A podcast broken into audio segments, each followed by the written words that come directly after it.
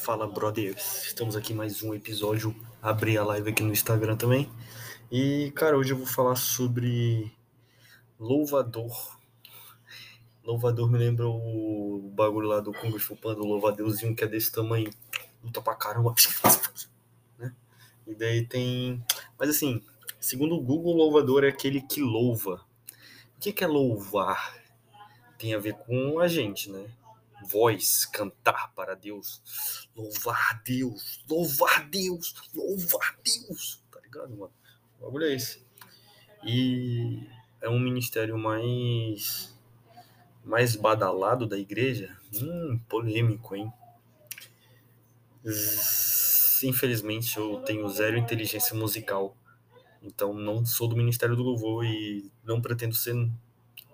Não posso dizer nunca, né? Porque a gente nunca sabe, mas eu não gosto, não tenho vocação para ser do louvor e ficar lá na frente louvando, né?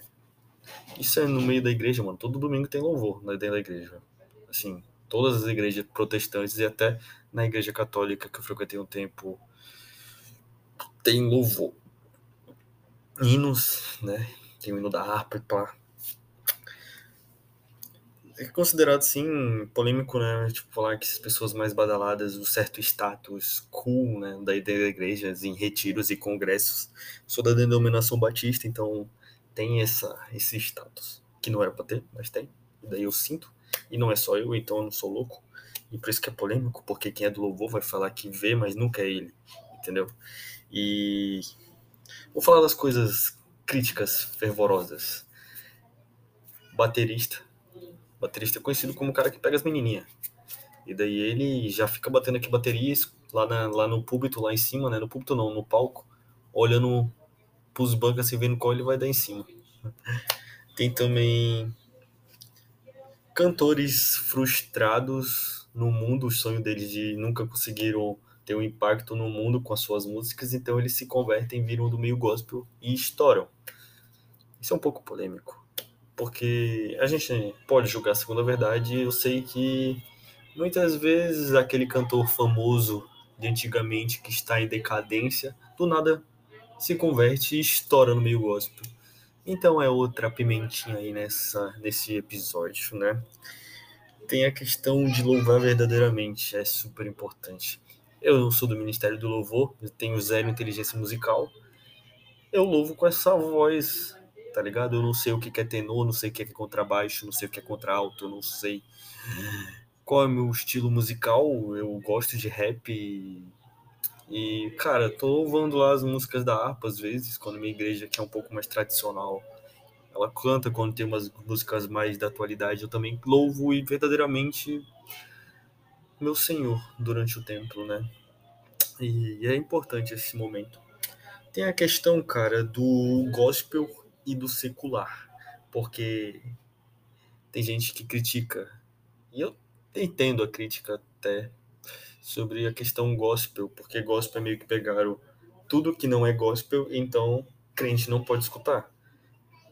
Tem, tem igrejas que são assim, tu vai pro inferno se tu escutar uma música que fala nenhum palavrão, né, uma música boa de se escutar, uma melodia, não fala sobre a vivência nesse mundo que Deus fez pra gente viver.